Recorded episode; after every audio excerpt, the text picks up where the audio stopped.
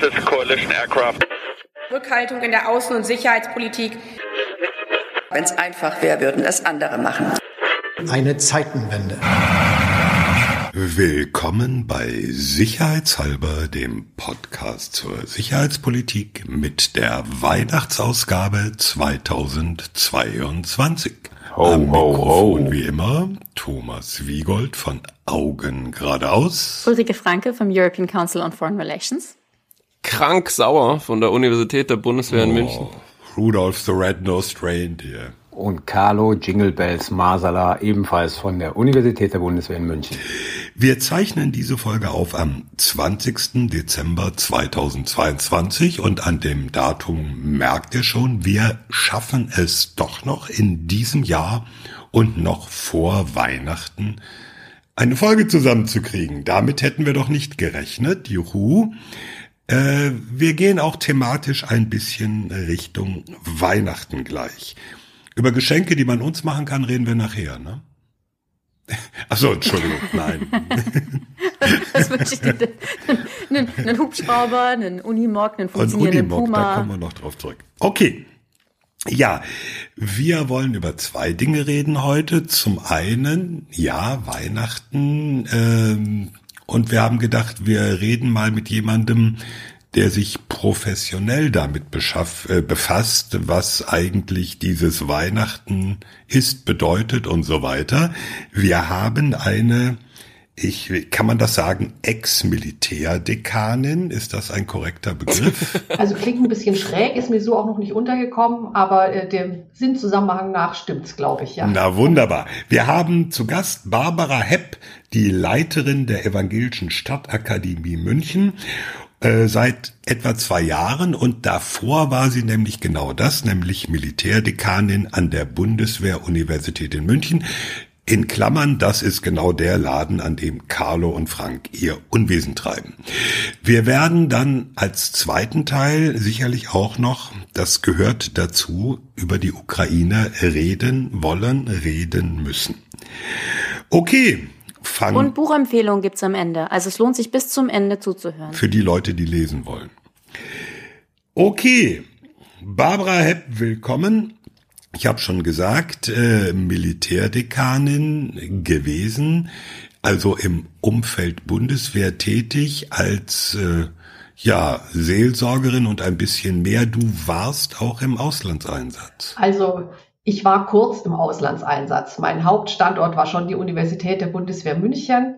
Daher kenne ich die beiden Kollegen hier ja auch, aber ähm, ich war im Rahmen von kürzeren wochenweisen Aufenthalten in der Türkei seinerzeit als äh, über, also aus Afghanistan über die Türkei äh, Materialgut zurückgeschleust wurde über Trabzon. Da gab es einen riesigen Umschlagplatz und da habe ich wochenweise die Soldatinnen und Soldaten besucht. Ah ja, also nicht nicht die harte Auslandseinsatzrealität, äh, Stichwort Afghanistan oder Mali, aber darum geht's ja eigentlich auch nicht, denn äh, die Aufgabe, die du als Militärpfarrerin, du warst auch Militärpfarrerin praktisch, ne? Ja, ja, dieses Dekanen, das ist nur so ein Terminus technicus, Ah. kompliziert zu erklären. Aber ich bin, bin und bleibe Pfarrerin, äh, auch jetzt in meiner jetzigen Funktion, ja. Ist sowas wie Pressestabsoffizier. Oh, das ist böse, Okay. Thomas. Nein, das sagen wir so nicht.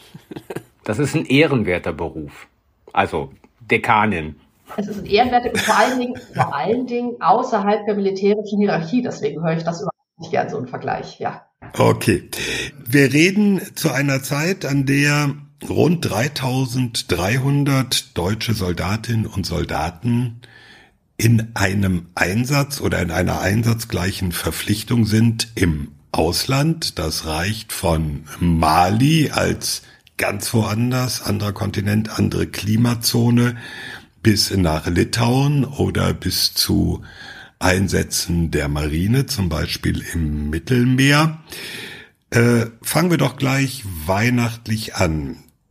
Du hast, Barbara, in deiner Zeit ja auch immer mit Soldaten, Soldatinnen zu tun gehabt, die in, in dieser Weihnachtszeit damit umgehen müssen, dass sie irgendwohin ja längere Zeit getrennt sind von ihren Angehörigen, von ihrer Familie. Ist das eine andere Situation für, für eine Militärfahrerin? Hat man da besondere Anforderungen? Also kommt man da in besondere Situationen, besondere Fragestellungen? Also klar ist es, wenn man, äh, wenn man irgendwo fern von zu Hause ist, anders als zu Hause. Und wenn man in so einem besonderen Einsatz ist, ähm, noch mal viel mehr. Das geht eigentlich anders wie sonst auch. Ne? Also äh, was einem lieb und teuer ist, das ähm, merkt man oft erst, wenn es nicht mehr so direkt greifbar ist. Und die Soldatinnen und Soldaten, die zum Beispiel über Weihnachten im Ausland sind, werden Weihnachten in der Regel neu und anders erleben, äh, schon allein, weil sie getrennt sind von ihren Familien, so sie denn welche zu Hause haben, aber auch wenn jemand äh, vielleicht bislang gar keinen so großen Wert auf Weihnachtsfeierlichkeiten oder ähnliches gelegt hat, sind wir doch in dem Kulturkreis groß geworden, wo das Weihnachtsfest einfach auch ein Kulturgut geworden ist und einen gewissen Halt gibt. Das mag man hier äh, zu Hause so nicht merken oder es fällt einem gar nicht mehr so auf. Vielleicht ist es manchmal auch eher lästig, die ganzen Traditionen immer wieder äh, aufleben zu lassen oder wiederholen äh, zu müssen oder sollen oder auch wollen. Aber wenn man dann mal weg ist und alles andere um einen herum irgendwie zusammengebrochen ist oder kritisch ist oder anstrengend ist oder ähm, einfach auch gefährlich ist, manchmal auch langweilig ist, je nachdem oder wo, wo und wie man ist, dann äh, werden einem diesen, diese alten Traditionen in besonderer Weise nochmal aufscheinen und werden irgendwo wichtig werden, weil sie Halt geben können. Halt in einer Situation, in der alles andere außenrum ein Stück weit anders ist als sonst, vielleicht sogar weggebrochen. Und von daher ist dieses äh, Weihnachtsfest wie alle anderen Ereignisse, die man gewohnt ist, aber nicht in gewohnter Umgebung feiert, schon immer was Besonderes für alle. Jetzt gucken alle so, als würden sie das jetzt nochmal. Fühlen sich alle schon gleich so schön weihnachtsglitzerig. Ja, wir sind ja auch nicht mehr weit weg. Nee. Und ich bin mir sicher, dass die Soldatinnen und Soldaten im Ausland zusammen mit ihren Militärpfarrerinnen und Militärpfarrern sich auch schon genau überlegt haben, wie sie Weihnachten feiern wollen. Da gibt's, ich selber war ja immer nur kurz äh, wochenweise im Auslandseinsatz, aber die Kolleginnen und Kollegen, wir stehen natürlich viel in Kontakt oder standen viel in Kontakt miteinander, haben wirklich anrührende Szenen auch erzählt. Also ähm, alles von, von tiefster Einsamkeit, aber auch wie man dann plötzlich mit gestandenen Männern und Frauen ein Krippenspiel vorbereitet und einfach versucht, sich die Tradition, die halt gibt, sich wieder herzuholen mit den einfachen, vielleicht auch ganz anderen Mitteln, äh, die es gibt. Das geht ja schon mal los bei den Christbäumen, die, wenn man Glück hat, eingeflogen werden. Wenn nicht, gibt es halt nicht. Dann muss man sich irgendwo anders behelfen. Dann äh, ist wahrscheinlich nicht äh, fünf Grad minus in, in Mali oder äh, oder wo auch immer man sich befindet. Also es ist eine ganz andere Klimazone. Also es ist schon sehr vieles sehr anders. Und trotzdem äh, können diese ähm, allein diese Rituale halt geben, also ganz zu schweigen natürlich von der guten Nachricht, die wir an Weihnachten verkünden, die schon auch immer auf äh, besonderen Grund fällt in einer besonderen Situation. Also ja. Ich wollte einfach nur als Bemerkung machen, also das, was du jetzt gerade gesagt hast über zum Beispiel die Weihnachtsbäume, ne? Also ob sie zur Verfügung stehen oder nicht. Es gibt ganz unterschiedliche Bilder aus dem Einsatz also teilweise wirklich witzig, weil mitten auf dem Flugfeld irgendwo in Kabul mit irgendeiner so Krüppeltanne, die wirklich schwer als Weihnachtsbaum zu identifizieren ist, weil da nichts zur Verfügung war, aber noch mit drei Christkugeln geschmückt, bis hin halt sozusagen in irgendeinem Camp einen richtigen Weihnachtsbaum. Also das ist schon genau das, was du sagst. Man behilft sich und es sieht teilweise sehr, sehr witzig aus, äh, wie sich da beholfen wird. Aber es ist dann immer genau richtig so, wie es ist. Ne? Also auch die verkrüppelte Tanne auf der, äh, auf der Landebahn in Kabul meinetwegen, wenn es die geben sollte, sendet natürlich ein Signal aus. ja. Also äh, das ja, Land klar. ist geschunden und auch das Weihnachtsfest seinerzeit war ja nicht Ayapopaya, sondern äh, hat ja auch unter grässlichen Bedingungen die Geburt Jesu stattgefunden. Und das macht es ja eigentlich auch zu dem Besonderen. Insofern habe ich auch schon viele gehört, die gesagt haben, also Weihnachten hätten sie noch nie so intensiv erlebt wie im Einsatz. Ja, vielleicht kann ich mit einer konkreten Frage zu dem, was du gerade gesagt hast, ähm, dich auch nochmal dazu animieren, ein bisschen grundsätzlicher über Militärseelsorge der Bundeswehr zu sprechen. Und zwar, was ich mich so gefragt habe, ist, ähm, wir haben jetzt über Weihnachten und, und das geredet und du hast gesagt, für viele ist das dann auch so ein ganz besonderes Weihnachten und plötzlich wird das alles, werden diese Traditionen auch wichtiger, als sie es vielleicht zu Hause waren. Wie religiös muss ich mir denn die Militärseelsorge vorstellen? Und ich sagte gerade, vielleicht animiert sich das auch so ein bisschen größer zu werden, denn es gibt ja auch, also es gibt ja evangelische, katholische, jüdische Militärseelsorge. Es gibt, wie ich das verstehe, in Deutschland noch keine muslimische. Kannst du da mal ein bisschen erklären, was so auch der Grundgedanke ist und ja, wie, wie christlich in deinem Fall jetzt und wie religiös dieser ganze Ansatz ist? Also, das ist tatsächlich ähm, ja eine schlaue Frage und auch gar nicht so kurz zu beantworten. Also erstmal geht es schon mal damit los, ich bin Pfarrerin. Äh, das war ich auch schon zu Zeiten als Militärseelsorger und bin es auch immer noch. Das heißt, ähm, ausgeübt wird das Amt der Militärseelsorge von Geistlichen. Also insofern ist äh, das schon mal ziemlich religiös. Aber was wir tun, umfasst ganz verschiedene Bereiche. Ähm, also da ist die geistliche Gestaltung, sage ich mal, eines äh, oder geistliche Angebote, wie wir sie jetzt auch Weihnachten in Kabul vielleicht haben werden oder auch äh, zu Hause im Standortgottesdienst. In äh, Kabul bestimmt nicht mehr. Ich sag's eher. Ja, das stimmt. Pardon. Aus der Zeit gefallen. Ja. Stimmt, ja. Genau. Also äh, diese geistlichen Aufgaben sind nur ein Teil der Militärseelsorge. Die sind wichtig, weil es gibt ja auch ähm, evangelische, katholische oder anders wie christlich geprägte Soldatinnen und Soldaten. Die sollen und dürfen natürlich auch Angebote haben, bei der sie ihre Religion feiern können und in ihre Religion feiern können. So, aber das ist eigentlich nur ein kleiner Teil des Angebots, das wir haben. Es gibt noch einen, einen zweiten Bereich, der nennt sich etwas spröde lebenskundlicher Unterricht. Das ist äh, so eine Art ethische äh, Grundfortbildung für die Soldatinnen und Soldaten. Und da sind wir nämlich schon raus aus dem religiösen Bereich. Der hat natürlich auf äh, neutral zu erfolgen. Natürlich, wenn man gefragt wird, muss man seine Person nicht verleugnen, wäre ja auch witzlos, aber äh, das folgt einem Curriculum, das die Bundeswehr verabschiedet hat ähm, und umfasst verschiedenste Lebens- und Arbeitsbereiche der Soldatinnen und Soldaten. Das gibt es übrigens auch im Polizeidienst und in anderen. Also das ist einfach eine ethische, fortlaufende Fortbildung äh, zu ethischen Fragen, sage ich mal. Das wird sehr oft von Militärseelsorgern unterrichtet. Äh, so, da tauchen wir schon mal als, äh, ja, sagen wir Lehrerinnen und Lehrer nicht. Ich sage das immer so ungern, weil das ist so, als ob man da irgendwas äh, erklären würde, was die Teilnehmenden abhaken und, und dann wiedergeben können. Es geht eigentlich eher darum, den Soldatinnen und Soldaten ein Stück weit zur Seite zu stehen, ihre eigenen Antworten auf wichtige Fragen zu finden, die, die Leben und Dienst betreffen. So, und dann gibt's noch einen für mich ganz, ganz, ganz wichtigen Bereich. Das ist der allerzentralste Bereich, von dem die Militärseelsorge auch ihren Namen hat, nämlich die Seelsorge. Und die Seelsorge, das ist einfach nah beim Menschen sein und äh, die Sorgen und Nöte teilen und ähm, sehen, wie man jemandem helfen kann, wieder in die Spur zu kommen oder ähm, einfach für sich weiterzukommen. Und die steht allen Soldatinnen und Soldaten gleichermaßen offen. Da weiß ich auch gar nicht, wer zu mir kommt. Also ich frage da auch nicht nach irgendwas. Ja, Menschen kommen und tragen ihre Anliegen vor oder ihre Sorgen und Nöten und wir sind da und hören zu. Und das ist äh, komplett konfessions- oder religionsunabhängig. Es kann es natürlich sein, dass jemand, der äh, von Haus aus eine Aversion gegen Kirche hat oder das Wort Pfarrer, Pfarrerin nicht hören kann, der wird sich vielleicht schwer tun. Aber meiner Erfahrung nach, wenn ich es überhaupt rausgefunden habe, was für einen religiösen Hintergrund die Soldatinnen und Soldaten hatten, die, äh, die zu mir gekommen sind, ist das querbeet. Also es war sogar öfter so, dass der eine die andere äh, gekommen ist und gesagt hat, aber übrigens, ich bin überhaupt nicht in der Kirche und ich kann mit Kirche nichts anfangen. Also so ein bisschen fast wie eine Entschuldigung. Das spielt keine Rolle. Das spielt in der Seelsorge einfach keine Rolle.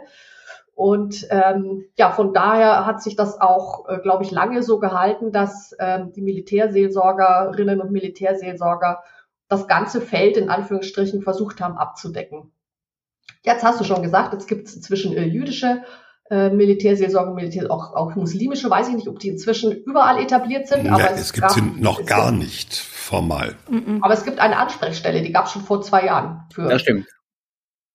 Hm. Aber es gibt in dem Sinne keine, keine Seelsorge ähm, für, für muslimische Soldatinnen. Aber wir würden das alles sehr begrüßen. Also, denn ich sag mal, wenn es jemandem leichter fällt, mit jemandem aus dem gleichen Glaubenskontext zu sprechen, warum nicht? Ja, wenn es jemandem völlig egal ist, ja, dann auch, warum nicht? Also je mehr wir sind, je mehr wir sind und Unterstützung leisten können, ganz egal äh, von welcher Seite, ähm, wenn es denn gelingt, desto besser. Also ich, nicht nur ich, ich weiß, das begrüßen wir alle in der, in der Militärseelsorge äh, das kann nur eine Bereicherung sein. Darf ich eine Frage stellen? Bitte. Ja klar.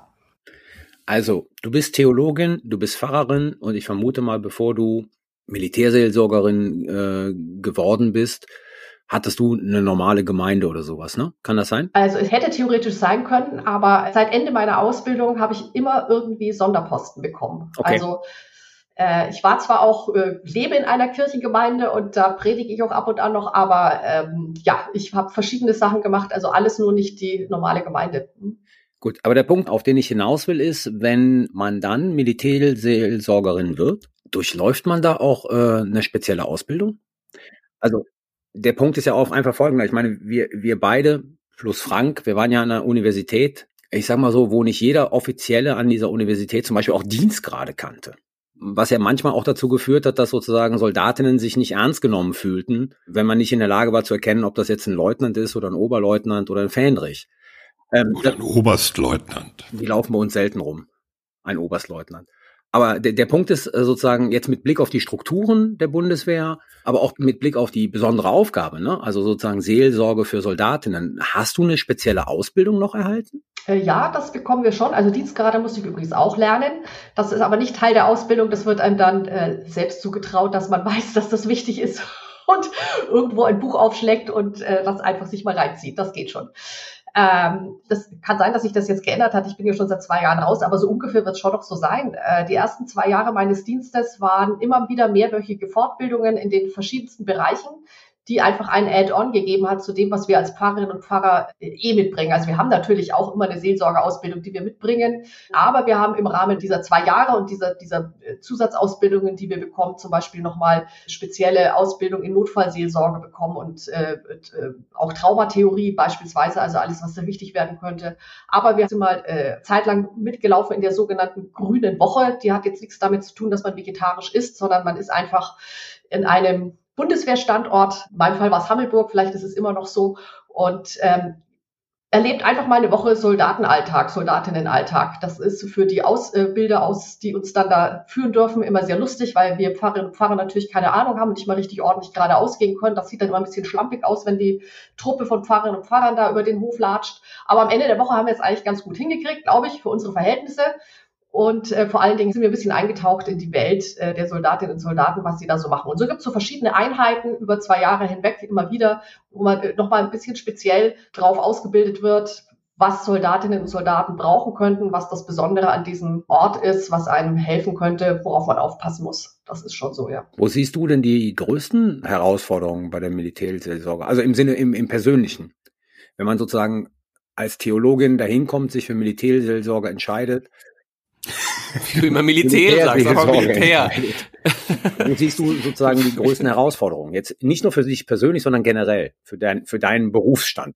Ehrlich gesagt, eigentlich ist es ein bisschen frech, das vielleicht zu sagen, aber ich finde, es ist gar keine besondere Herausforderung. Also es ist eine Riesenherausforderung, weil man mit Menschen zu tun hat, äh, bei denen es wirklich um was geht. Aber dafür sind wir eigentlich, genau dafür sind wir ausgebildet als Pfarrerinnen und Pfarrern. Also die, ähm, im Gemeindedienst oder auch jetzt, wo ich jetzt hier bin an der äh, Stadtakademie und, und in vielen anderen Bereichen ist man immer auch Seelsorger, Seelsorgerin, aber also meine bescheidenen Berufserfahrung nach nie so intensiv wie in der Militärseelsorge und das ist eigentlich unser Job.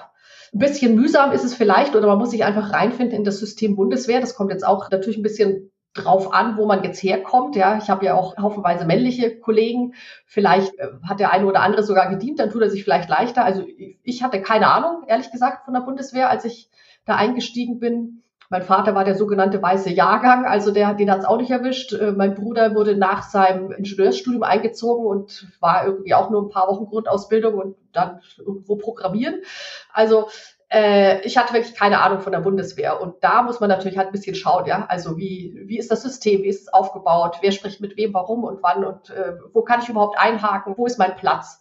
Ähm, aber das ist machbar, ja. Also auch das ist auch nicht so viel anders wie an anderen Orten, an die man gesetzt wird. Also als ich jetzt hier angefangen habe in der Stadtakademie, musste ich mich auch erstmal orientieren. Äh, wer arbeitet hier? Wie tickt, wie tickt dieses Haus? Was, was liegt vor? Wo kann ich mich einklinken, wo kann ich, äh, wo kann ich was tun? Und das ist äh, in der Bundeswehr natürlich nicht anders. Ja, muss man halt ein bisschen mit wachem Geist hingehen und äh, mal schauen. Und dann kommt man da schon rein. Aber ich habe eine Anschlussfrage an der Stelle, weil wir auch schon mal vor ein paar Folgen über posttraumatische Belastungsstörungen gesprochen hatten und dass die Bundeswehr sich da über sehr lange Jahre sehr schwer mitgetan hat und es äh, wirklich mühsam war, ähm, für die Menschen, die davon betroffen waren, in diesen Strukturen die angemessene Hilfe zu finden. Also ist es nicht auch was, was die Militärseelsorge da offensichtlich nicht früh genug erkannt hat? Ist es heute besser? Ist man darauf eingestellt? Sind alle darauf sensibilisiert, dass das ein Thema ist, was ja nun in der normalen Bevölkerung nicht so ohne weiteres vorkommt? Gibt's natürlich auch nach Verbrechen oder schweren Unfällen oder sowas. Aber es ist ja jetzt trotzdem nicht so, dass irgendwie so die Normalbürgerin ähm, regelmäßig zum Beispiel irgendwie in, ja, ins Ausland für Stabilisierungseinsätze in Mali geht. Ja, also dazu muss man als erstes sagen, finde ich, dass eine posttraumatische Belastungsstörung ist eine ernsthafte Erkrankung.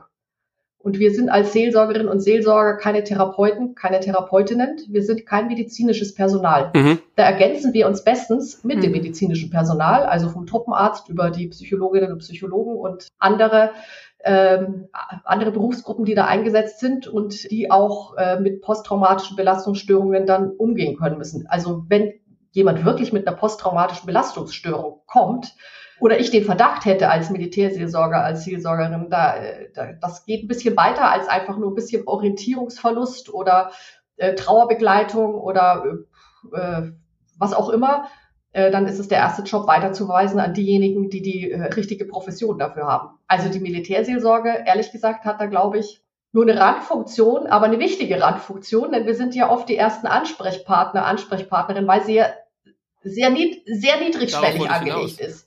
Ja, ähm, genau. und ähm, insofern glaube ich, dass hoffe ich, äh, dass wir da ein bisschen Dienst tun konnten und auch äh, beit dazu beitragen konnten, dass denjenigen ein Stück weit geholfen wurde. Aber äh, das eigentliche Auffangen und die Therapie, das liegt jenseits der Militärseelsorge. Da müssen andere, andere Dienstposten geschaffen werden und die Kapazitäten erweitert werden. Ja. Hm. Ob der Tatsache, dass du sagst, ihr seid die ersten Ansprechpartner, wie müssen wir uns denn da die ich nenne es mal die Abdeckung ähm, vorstellen, weil wir haben ja ich glaube, laut Augen geradeaus 182.000 Soldaten aktuell in Deutschland. Ähm, oder eben auch nicht in Deutschland, aber eben deutsche Soldaten. Und äh, du sprachst von Bundeswehrstandorten, wir haben kurz über das Ausland gesprochen. Wie viele, und ich brauche jetzt nicht die exakte Zahl, aber ungefähr, wie viele Militärseelsorger sind denn im Einsatz und wo sitzen die und wie einfach ist es denn für einen Soldaten oder für eine Soldatin, die eben irgendwo in einer Militärkaserne in Schleswig-Holstein sitzt, ähm, da mit jemandem zu sprechen. Also ja, was ist denn da so die, die Abdeckung und wie einfach ist es da, einfach mit jemandem zu sprechen? Ja, also erst noch mal nur noch mal zur äh, Klärung. Wir können die erste Ansprechstelle sein. Ne? Der Soldat, die Soldatin wählt, wo er oder Klar. sie hingeht. Mhm. Er lieber Truppenarzt oder sich zu seinem Dienstvorgesetzten oder sonst wo, es bleibt ja ihm oder ihr völlig überlassen. Aber wir können eine erste Ansprechstelle sein, sind es auch in vielen Fällen. Also äh, es gibt rund 100 Militärseelsorgerinnen und Militärseelsorger über die Fläche in Deutschland verteilt. Und Ziel Jetzt von beiden Konfessionen? Äh, nee, jeweils. Jeweils 100. Jeweils, okay. Ja. Hm. Und Ziel ist schon, was heißt Ziel? Ich, ich wie gesagt, ich bin seit anderthalb Jahren raus, ich kann es nicht hundertprozentig sagen, aber ich gehe davon aus, dass es dabei geblieben ist, eine Flächendeckung zu erreichen. Das heißt, im Idealfall sitzt Säße, das haben wir nicht mehr, bin ich mir sicher, Säße in jeder Kaserne mindestens ein Militärpfarrer, eine Militärpfarrerin. Wenn dem nicht so ist, es gibt ja auch sehr, sehr kleine Kasernen, ja, mit, mit, äh, mit, ganz kleinen Truppenanteilen nur, wenn dem nicht so ist, weiß aber jeder Standort, welchem Militärpfarrer, welcher Militärpfarrerin er zugeordnet ist und der oder diese nicht weit weg. Mhm. Und zudem ist es so, dass der Gang zur Militärseelsorge auf Dienstzeit gewährt werden muss. Setzt natürlich unter Umständen voraus, dass jemand sagt, ich melde mich ab, weil ich zur Militärseelsorge will. Das äh, machen nicht alle gerne, aber es ist möglich.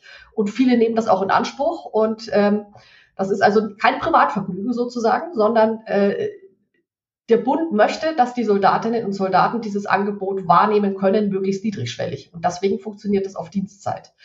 Und es ist auch möglich zu machen, also auch alle, alle, äh, alle Dienstvorgesetzten und so weiter, äh, wenn es irgendwo Probleme geben sollten, sind und waren auch immer behilflich, den die nächste Militärseelsorgerin, wenn es sein musste, irgendwo ausfindig zu machen und ein Gespräch möglich zu machen. Also das ist eigentlich, wenn jemand möchte, wirklich relativ unkompliziert möglich. Auch im Ausland ja, also und was ist mit Schiffen, U-Booten und so weiter? Wir hatten also von Einsätzen gesprochen, aber fahren die Militärseelsorger auch mal auf einer Fregatte mit? Aber klar. Mhm. Also die sind, äh, ja, die sind, wenn es geht, überall. Es sind halt nicht genug da. Das trifft uns auch wie, wie die Psychologinnen und Psychologen. Aber jeder Soldat, jede Soldatin könnte wissen, wenn man sich drum kümmert, wer der nächste und wo der nächste ist und wird notfalls auch eingeflogen. Das war ja auch der Grund, weswegen ich ähm, wochenweise in, in der Türkei war. Das war ein Einsatz, bei dem es, es gibt ja unterschiedliche Formen der seelsorgerlichen Begleitung. Eben vielleicht, äh, ihr habt am Anfang gesagt, kein so ein harter Einsatz, also wie auch immer, äh, vielleicht ein insgesamt weniger gefährlicher Einsatz, also ein, wo man sich entschieden hat, jetzt nicht dauerhaft über Monate Pfarrerinnen und Pfarrer hinzusenden. Aber damit die Erreichbarkeit gewährleistet ist, und man nicht nur sagen muss, ja Leute, dann ruft halt in Deutschland an und wir fliegen dann einen ein, äh, wurde schon dafür gesorgt, dass alle Monate mal eine Woche äh, auch jemand präsent war. Dadurch ist auch der Kontakt da und es gibt ja äh, Telefon und Videotelefon und alles Mögliche. Und im Notfall fliegt da auch einer ein. Also so kompliziert ist es dann ja auch wieder nicht. Kurz mal eben eine technische Anmerkung, Barbara. Ich glaube, du hast dein Mail-Programm noch offen und immer wenn eine Mail kommt, macht's Ping, was man leider hört. Jetzt ist es zu. Äh, wunderbar. Äh, aber ich habe auch noch eine inhaltliche Frage. Äh, in, in Deutschland ist ja die Militärseelsorge von den Kirchen und jetzt auch vom Zentralrat der Juden verantwortet. Ganz großer Unterschied zum Beispiel zu den USA wo Militärgeistliche Teil der militärischen Struktur sind. Die haben ja quasi einen Dienstgrad, die gehören zur Truppe. Das ist bei euch oder in Deutschland eben nicht der Fall.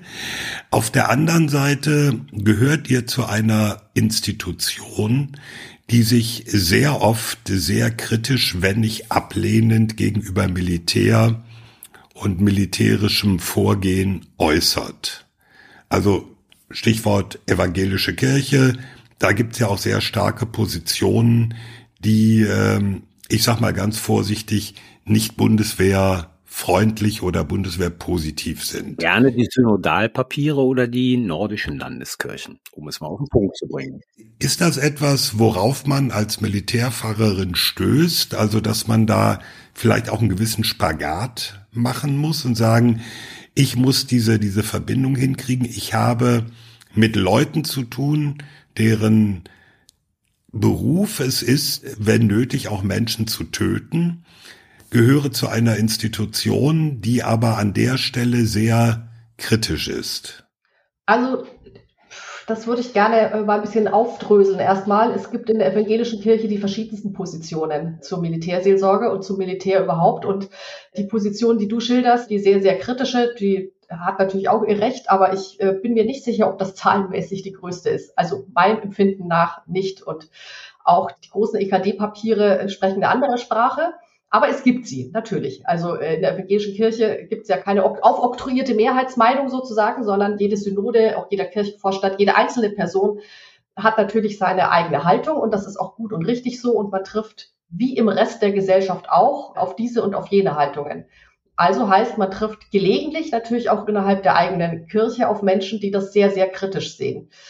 Ähm, also, wenn man sich für den Dienst in der Militärseelsorge entscheidet, sollte man diesen Punkt für sich geklärt haben. Das ist klar. Und äh, wenn du jetzt so schön sagst, dass man da auf Menschen trifft, die im Extremfall andere töten müssen, schiebe ich immer gerne mal hinterher. Ja, das trifft auch auf Polizistinnen und Polizisten zu.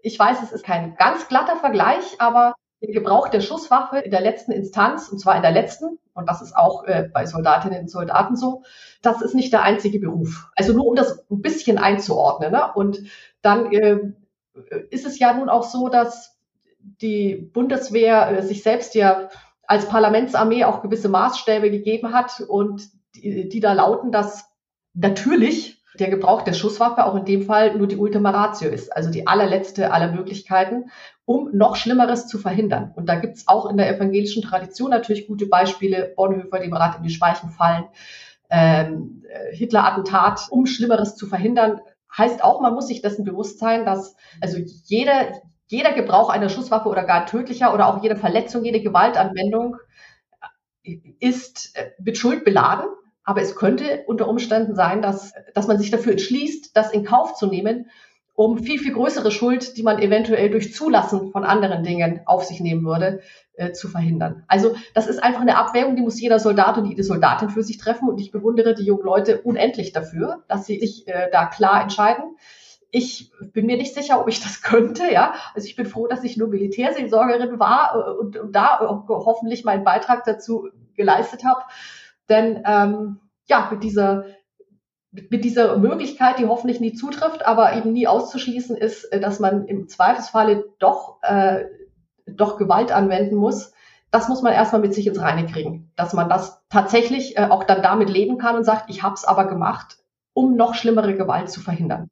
Das ist easy. Aber begegnen dir schon mal oder sind dir in deiner Zeit auch schon mal negative Reaktionen begegnet im Sinne von, ähm, also ich meine jetzt aus der in Anführungsstrichen normalen Bevölkerung oder eben auch in der Kirche. Wenn du gesagt hast, du bist äh, Militärpfarrerin, kommt da schon mal so eine Reaktion so, das sollte man ja nicht machen, weil eben Militär böse und so weiter? Oder ist das was, wo du sagst, nee, das, das, find, das ist in der Regel ist da ist eine, eine positive Reaktion, dass es gut ist, dass da jemand ähm, betreut, egal wie, wie jetzt einzelne Personen zu Bundeswehr und Streitkräften und so weiter stehen? Also äh, ich würde fast sagen, weder noch. Also, dass es jemand richtig schlecht findet, ist mir jetzt äh, nicht, äh, hat mir gegenüber niemand so geäußert, sagen wir es mal so. Mhm. Ähm, natürlich ist manchmal ein bisschen Erstaunen, aber hängt auch damit zusammen, dass viele gar nicht wissen, dass es eine Militärseelsorge gibt oder was man da überhaupt macht. Ähm, Vielmehr habe ich aber mitbekommen, dass die Soldatinnen und Soldaten, mit denen ich unterwegs war, die dann manchmal eben auch in Dienstuniform oder im Flecktarn unterwegs sind, dass die sehr kritisch angefeindet werden und das tut, tat mir immer in der Seele weh. Ja, also äh, weil ich immer denke, naja, also jedem sein eigenes Urteil, gar keine Frage, aber also allein wenn ich mich anschaue, ich wusste, bevor ich zur Bundeswehr kam, einfach reichlich wenig über den Dienst und naja, gerade in Zeiten wie diesen merken wir ja auch, äh, dass leider, leider, leider eine äh, gute Verteidigung auch äh, Sinn macht. Äh, und äh, ja, da gibt es junge Menschen, die sagen, sie würden, sie würden im Notfall sogar selbst in Kauf nehmen, getötet zu werden. Ich meine, das muss man ja auch mal sagen. Ne? Es geht jetzt nicht einfach in dem Beruf darum, unter Umständen als Ultima Ratio Waffengewalt anwenden zu müssen, sondern man setzt sich auch der Gefahr aus, selbst im Gefecht zu fallen. Und also, äh, dass es da junge Menschen gibt, die sagen, also ich, äh, ich habe die öfter mal gefragt an der, an der Uni, ne? Also Carlo, das ja nette, aufgeschlossene junge Menschen, wirklich tolle Leute auch und ähm, sehr schlaue auch. Und ich habe ab und an mal so einfach so gefragt, ne, wieso bist du denn äh, eigentlich äh, zur Bundeswehr gegangen. Du hättest auch ganz normal studieren können oder sonst wie. Es hat mich einfach interessiert.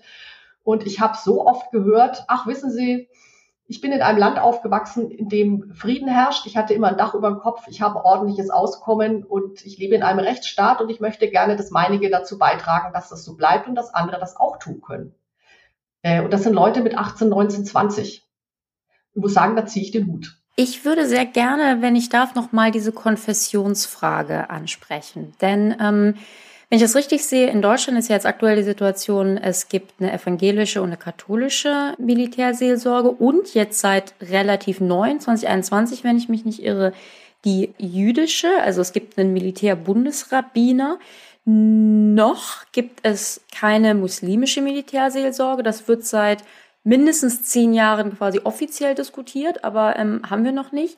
In anderen Ländern ist das anders. Also ich habe mal so ganz grundsätzlich geschaut. Also ich weiß, Österreich, Norwegen, ähm, auch Frankreich hat muslimische und, und anderskonfessionelle Militärseelsorge. Wie, wie, wie, wie siehst du denn das? Weil auf der einen Seite ne, wir haben die Unterschiede evangelisch-katholisch, die sind irgendwie ganz, ganz verwurzelt und, und das scheint ja offensichtlich eine Rolle zu spielen. Gleichzeitig hast du aber ja auch gesagt, naja, es ist gar nicht unbedingt religiös und jeder kann zu uns kommen. Glaubst du, es ist, es ist wichtig, dass es da ähm, eben auch Ansprechpartner für äh, Menschen jüdischen Glaubens, muslimischen und anderen gibt? Ich habe gesehen, Frankreich hat sogar einen, einen orthodoxen ähm, äh, Militär Geistlichen, nennen wir es mal. Ja, hast, hast, du dann eine Sicht, wie wichtig das wäre, da quasi die Konfession anzu, äh, anzubieten? Oder sollte man letztendlich sagen, nee, es können alle zu allen kommen und äh, ist es vielleicht gar nicht so gut, das da so einzusortieren? Ich, ich weiß das nicht. Zusatzfrage. Was ist denn mit den fast 40 Prozent Konfessionslosen? Ja, genau. Ja, in Deutschland. Und wenn, wenn Bundeswehr grob ein Querschnitt ist durch die Gesellschaft, sieht das ja vielleicht auch ungefähr so in dieser Größenordnung. Und wenn schon viele auch reinkommen und sagen, also wollte es gleich vorweg sagen, mit Kirche habe ich gar nichts am Hut, möchte, möchte aber trotzdem mal reden. Da ist ja so die Überlegung von mir, naja, warum hat die Person nicht eine Ansprechpartnerin oder einen Ansprechpartner, der einfach konfessionslos ist und tatsächlich mit Kirche nichts am Hut hat, damit man einfach diese Thematik quasi gleich außen vor lassen kann. Hm. Hat ja auch was mit Strukturen und Finanzierung und Dienstposten zu tun. Aber das hat ihr doch gerade eben schon gesagt, Frank. Also das unterliegt ja der Vorstellung, dass es nur um Religiöses geht. Also die Konfessionslosen, ich kenne so viele, die sozusagen Atheisten sind und die im Einsatz die Präsenz, also egal ob evangelisch oder katholisch, total geschätzt haben, um dahin zu gehen und zu reden. Und da war, da spielte Kirche keine Rolle. Ja gut, aber das Argument, mein Argument war ja so. Das heißt, man bräuchte einen atheistischen Militärseelsorger. Genau, also der Punkt ist so, wenn es keinen anderen Ansprechpartner gibt, gehe ich natürlich dahin. Aber wenn man eben davon ausgeht, dass 40 Prozent sozusagen der Leute da grob, oder lassen sagen wir halt einfach ein Drittel, gar keine Konfession haben, dann wäre ja auch die Frage, okay, also warum nehmen wir dann zum Beispiel auch all die Mittel, die dafür zur Verfügung gestellt werden und geben die den Kirchen und eben nicht zum Beispiel anderen Organisationen, die lebenskundlichen Unterricht machen könnten, über Ethik und gutes und richtiges Leben nachdenken könnten, philosophieren könnten und den Menschen irgendwie zur Seite stehen könnten. Vor allen Dingen ist es ja auch ein ganz bisschen widersprüchlich, würde ich sagen, und dann darf Barbara auch eigentlich beantworten, ähm, dass man auf der einen Seite sagt, es ist irgendwie wichtig, dass wir evangelisch und katholisch haben und da ist ein Unterschied. Auf der anderen Seite sagt man eben zum Beispiel den Konfessionslosen oder aktuell den, den Menschen muslimischen Glaubens, ja, aber ihr könnt ja eben auch zu der Militärseelsorge ähm, gehen, denn das spricht euch ja auch an. Also ich verstehe die Logik, aber deswegen habe ich die Frage geste gestellt an Barbara, wie, wie siehst du das denn? Wie, äh, wie, wie ist dir das vielleicht auch begegnen. Ich meine, du wirst nicht von, von Beispielen reden können, aber ja, wie, wie siehst du das mit dieser, dieser Frage? Bräuchte es da ähm, mehr Ansprechpartner für eben zum Beispiel Moslems oder, oder Konfessionslose oder was auch immer? Also ich äh, glaube, wir haben vorher schon mal so eine Schleife über dieses Thema gehabt.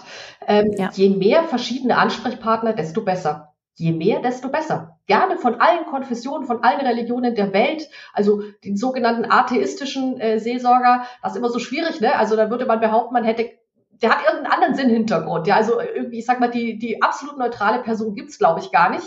Ist aber auch egal.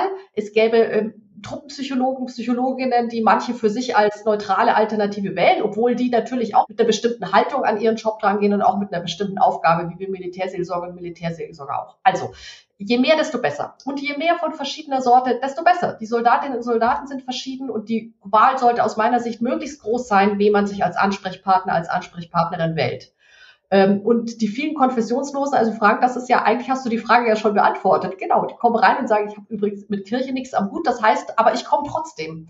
Ja, warum kommen sie? Weil sie eben jemanden, vielleicht, äh, so habe ich es erfahren, jemanden suchen, der sich einerseits in dem System Militärseelsorge verdammt gut auskennt, weil wir zwar außerhalb der Hierarchie, aber doch innerhalb des Systems sind. Das wollte ich auch noch mal äh, angemerkt haben. Also wir kommen ja nicht weder ganz von außen noch ganz von innen. Wir sind Teil der Bundeswehr, vollständig, ja. Also ich war Bundesbeamtin in dieser Zeit, aber außerhalb der Hierarchie. Und das ist eine charmante äh, Konstruktion, weil das nämlich heißt, dass wir einerseits äh, sehr, sehr viele Einblicke haben und auch in viele Dinge einbezogen sind. Ähm, das heißt, der Soldat, die Soldatin dürfen davon ausgehen, dass wir einigermaßen wissen, wie deren Lebenswelt funktioniert und tickt.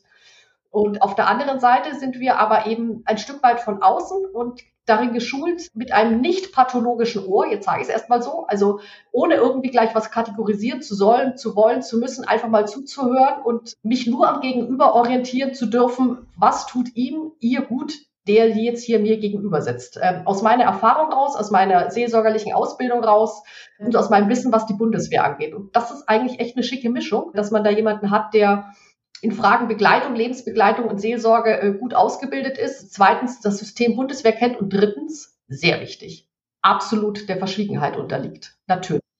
Ja, also aus uns kriegt keiner was raus. Ja, das geht nicht nach oben, nach unten durch, weil wir eben nicht in die Diensthierarchie eingegliedert sind. Also das bleibt alles in den vier Wänden. Äh, die Kolleginnen und Kollegen aus der Psychologie äh, müssen teilweise Notizen machen und eben äh, Fallwerte abgeben und so weiter. Wir dürfen gar keine Notizen machen. Also mein Büro war leer, als ich rausgegangen bin, alles weg, futsch zerrissen. Du hast es jetzt gerade angedeutet, aber weil du es zweimal betont hast. Ihr steht außerhalb der militärischen Hierarchie. Und damit ist klar, ihr seid keine Befehlsempfänger. Jetzt aber andersrum. Habt ihr denn außer Goodwill von Kommandeuren irgendeine institutionalisierte Einflussmöglichkeit? Also das heißt, wenn ihr aus euren Gesprächen mitbekommt, da läuft was grundsätzlich schief in der Einheit. Dann geht er zum Kommandeur vielleicht und sagt, gibt hier das Problem. Aber der muss ja nicht auf euch hören. Also wenn er, wenn er, wenn er ein cooler Typ ist, dann hört er auf euch, weil ihr seid nah dran an den Soldatinnen. Und wenn er kein cooler Typ ist, dann sagt er, Dankeschön, Frau Hepp, das war's. Gibt es irgendeine Möglichkeit, ähm, Einfluss zu nehmen auf, ich sag jetzt mal, nicht militärische Belange der Truppe? Also das Coolste ist ja schon mal, dass der Kommandeur, die Kommandeurin eventuell uns hört. Und zwar nicht nur, weil er oder sie das irgendwie jetzt gerade meint, naja, dann machen wir das halt auch noch, sondern ist verpflichtet. Er ist verpflichtet, euch anzuhören. Ja, es gibt ein Vorspracherecht okay. der Militärseelsorger. Wir sind protokollarisch in relativ vielen Beratungen mit eingebunden, mit einzubinden. Da muss man dann vor Ort schauen, was macht Sinn. Aber in den Lagebesprechungen, in äh, Leitungsrunden, in vielen anderen Zusammenhängen sind wir mit einzuladen, mit einzubinden und zu hören. Also natürlich muss sich kein militärischer äh, Befehlshaber irgendwie nach dem richten, was so, was so ein Militärseelsorger, eine Militärseelsorgerin äh, sagt. Das bleibt natürlich, das ist eine eigene Verantwortung, ist ja klar. Aber es ist halt auch wie, wie sonst im Leben. Ne? Äh, also es gibt eine gewisse Sorgfaltspflicht und zu der gehört auch alles angehört zu haben, was wichtig sein könnte und abgewogen zu haben. Und ich gehe davon aus und habe es auch nie anders erlebt, dass die Dienstvorgesetzten das tun. Die hören sich das an und machen sich ein Gesamtbild und erleben das in der Regel als Bereicherung, das, was wir vortragen. Und äh, natürlich ist die letzte Entscheidung haben wir nicht, aber es ist nicht so, dass das nichts ausmachen würde. Könnt ihr euch beim Wehrbeauftragten oder bei der Wehrbeauftragten beschweren? Könnten wir vermutlich, wie jeder, jeder andere auch, äh, aber worüber soll ich mich eigentlich beschweren? Also, äh, ich kann auch mal hinschreiben und sagen, äh, hallo, äh, hier liegt, auf dem Tisch liegt schon was. Ich würde das, das haben wir in der Tat in Anführungsstrichen vielleicht ähnlich auch gemacht, nochmal äh, Begründungen bestärkt oder aus unserer Sicht äh, nochmal beschrieben, äh, insbesondere dann, wenn Soldatinnen und Soldaten auf uns zugekommen sind und gesagt haben, also sie kommen hier nicht weiter, sie haben hier ein Problem und äh, irgendwie wissen immer ab und was das weiß ich, ich, dann kann man sich das schon mal annehmen, äh, beziehungsweise tut das in der Regel auch und ähm, bekräftigt vielleicht nochmal die Sicht der Dinge. Ich habe mal von einer äh, Stelle, die ich nicht nennen möchte, auch mehr oder weniger zurückbekommen, na ja, wir glauben dem Soldaten, der Soldatin halt nicht. Und da habe ich dann nur zurückgeschrieben, habe gesagt, das kann schon sein, aber jetzt sage ich Ihnen meinen Eindruck und ich bin hier äh, Pfarrerin. Können natürlich auch sagen, Sie glauben auch keiner Pfarrerin, aber das ist vielleicht auch noch mal eine Zusatznummer sozusagen. Also es ist auch vielleicht ein bisschen auch eine Schwierigkeit, ne, als, als Pfarrerin und Pfarrer, als hier so da immer wirklich äh, auch selber abzuwägen und zu sehen, wo, wo gehe ich jetzt mit meiner ganzen Amtswucht hinein und die gibt es schon. Also der Pfarrer, die Pfarrerin, aus, gerade die Verschwiegenheit, die Unparteilichkeit, die seelsorgerliche Verpflichtung, alles, was hinter unserem Beruf liegt, das bringen wir natürlich ein. Und das wissen die Dienstvorgesetzten auch. Und die haben da gar keine Angst vor, sondern die finden das richtig und wichtig und gut, ja, weil das für sie natürlich eine große Hilfe ist, da von so einer Stelle dann auch Eindrücke geschildert zu bekommen. Und wenn ich oder ein anderer Seelsorger da etwas verstärkt, was ein Soldat, eine Soldatin beschäftigt, dann ja, vielleicht kommt es vom, von, vom untersten Seite des Stapels nochmal nach oben. Vielleicht nimmt man das zum Anlass zu sagen, okay, okay, jetzt haben wir da noch einen Eindruck ähm, aus äh, eigentlich schon berufenem Mund und dann schauen wir es uns nochmal an. Ja, ich würde jetzt gern die Abschlussfrage stellen, Barbara. Gibt es eigentlich noch äh, Beziehung zum Militär oder ist das etwas, der Job ist durch, jetzt ist man da raus und du hast mit der Bundeswehr nichts mehr zu tun? Also ich bin äh, große Freundin davon, äh, wenn man woanders ist, dann auch woanders zu sein und alte Dinge auch nicht mehr irgendwie mit sich rumzuschleppen, in Anführungsstrichen. Aber was natürlich immer bleibt, das ist der Kontakt zu Soldatinnen und Soldaten, mit denen man gemeinsames erlebt hat. Also ich war fast zwölf Jahre an der Universität der Bundeswehr. Die äh, junge Leute bleiben da in der Regel vier Jahre äh, während ihrer Ausbildungszeit. Das ist der längste Ausbildungszeitraum in der Offizierslaufbahn. Und manche habe ich jede Woche mehrfach gesehen, nicht weil sie Probleme hatten, sondern weil sie einfach gerne bei der Militärseelsorge waren. Und es gibt auch viele schöne Dinge, die wir zusammen machen, Bergtouren und und andere Dinge. Und klar reißen die Kontakte nicht von heute auf morgen ab. Dann sage ich an der Stelle ganz herzlichen Dank, Barbara. Äh, frohe Weihnachten. Mhm. Dir mhm. natürlich erst recht. Vielen Dank, dass du da warst. Darf ich noch mal, auch mich nochmal bedanken ähm, natürlich erstmal für die Möglichkeit, über Militärseelsorge sprechen zu können, aber es ist mir echt ein Herzenswunsch. Ich will mich bei allen Soldatinnen und Soldaten bedanken für ihren Dienst, der aus meiner Sicht so wichtig ist. Leider findet der Dienst nicht immer vielleicht die Anerkennung, die wir uns wünschen würden, aber es ist so wichtig, liebe Leute, dass ihr da seid und dass ihr für uns, für uns unsere Werte, unser Land verteidigt und dass ihr auch woanders dazu seht, dass Demokratie und Frieden herrschen. Ich wünsche euch allen von Herzen, egal wo ihr seid, ja, eine gute Zeit kommt wohlbehalten zurück und jetzt für die Weihnachtstage ein friedliches Fest. Danke. Ja, kommen wir zum zweiten Teil äh, mit dem Ausblick aufs kommende Jahr. Wir haben keine Glaskugel und trotzdem müssen wir darüber reden, was zeichnet sich denn ab äh, mit dem Ukraine-Krieg, der heute am Tag, wo wir aufzeichnen, 300 Tage läuft. Das nur mal zur Erinnerung. Wie geht's weiter? Weiß niemand. Also das ist der Gut, Punkt. Danke, alles Das klar. ist halt auch, glaube ich, der Hauptpunkt, weswegen wir nochmal äh, drüber sprechen wollen, weil natürlich viele Leute sich jetzt auch Ende dieses Jahres fragen, wie geht es jetzt weiter? Geht es denn jetzt noch lange so weiter? Und kann man da nicht irgendwie ein Ende absehen, weil das ja schon alles wirklich schrecklich ist, ähm, insbesondere natürlich für die Ukrainerinnen und Ukrainer, die da jetzt frieren und kein Wasser haben und so weiter. Ähm, und eigentlich wollten wir einfach nur noch mal kurz drüber reden, weil wir unserer Funktion als Nachschärfinstrument des Bullshit-Detektors nachkommen wollen und einfach sagen, wer sich in dieser aktuellen Situation hinstellt und irgendwie behauptet zu wissen, wie das ausgeht oder was zu tun wäre, damit ein bestimmtes Ergebnis ähm, sozusagen dabei rauskommt, der oder die ist auf jeden Fall unseriös. Es ist tatsächlich so, niemand weiß wirklich, wie das weitergeht. Aber es gibt natürlich zumindest ein paar Variablen, auf die man gucken kann, die man im Auge behalten kann, um sich einen Eindruck davon zu verschaffen, wie der Verlauf in nächster Zeit sein könnte. Wenn man jetzt mal solche sagen wir mal, Wildcards ausschließt, wie Putin fällt die Treppe runter oder sowas. Ja. Und ich meine, die sind schnell genannt.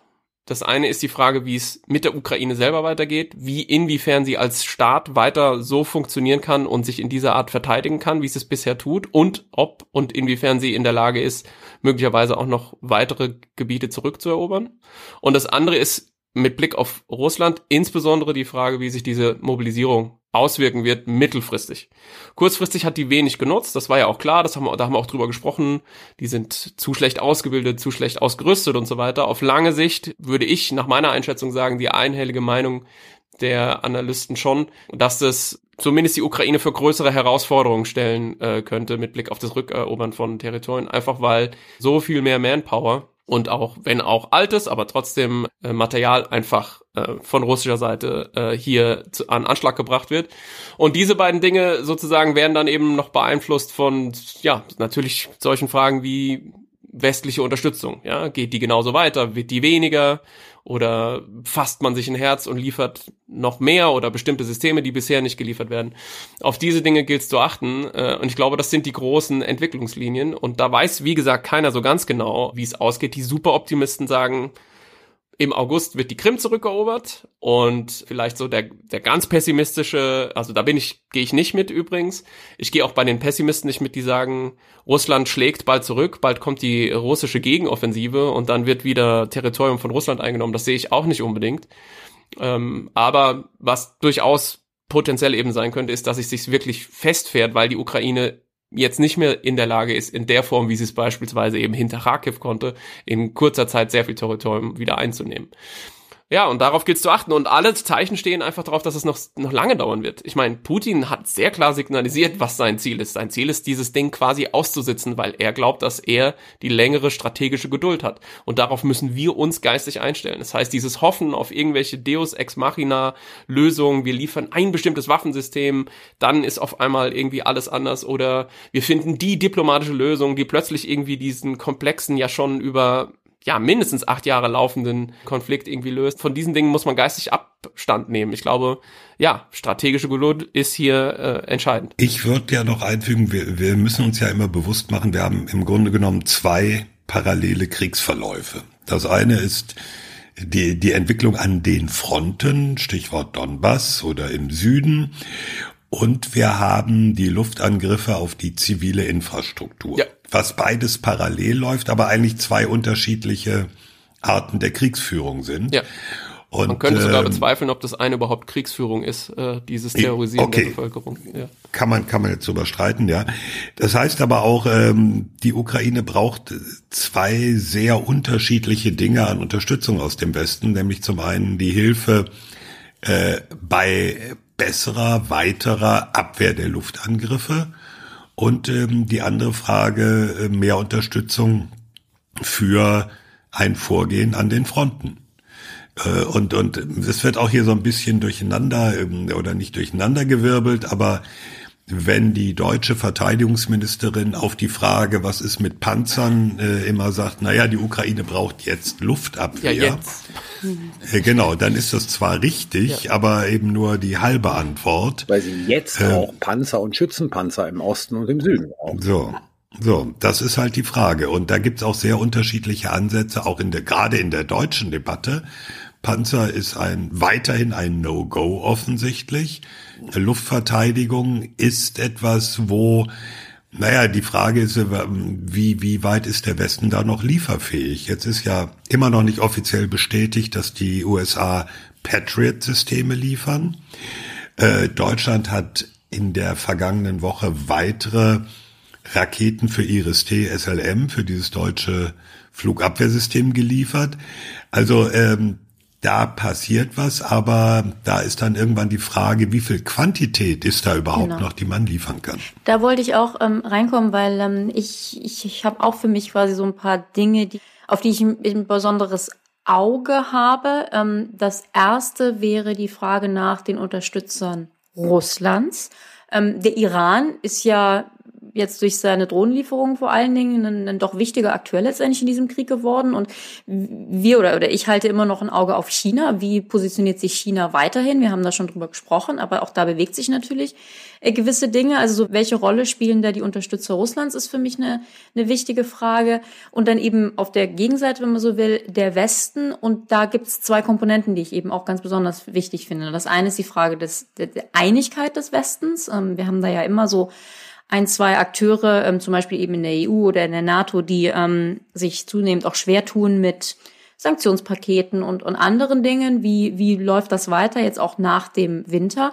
Aber was du auch gesagt hast, Thomas, was ich ganz wichtig finde, eben die Frage nach ja einfach der Quantität, der Verfügbarkeit von Waffenlieferungen, Munition, was ist da? Wir haben in letzter Zeit viel gehört über Lieferkettenproblem und einfach die Tatsache, dass ja, selbst in den USA, die ja bei weitem das größte Militärarsenal ähm, der Welt und sicherlich auch eben der, der NATO haben, ähm, dass, dass da teilweise auch einfach Dinge aufgebraucht sind und so schnell nicht nachproduziert werden können, das spielt meines Erachtens sicher eine, eine Rolle. Frank will protestieren. Nee, ich will nur Zahlen hinterher schmeißen ich habe Zahlen gelesen, zwischen 90.000 und 200.000 Schuss Munition pro Monat verschießt die Ukraine. 155 Millimeter Artilleriemunition, okay?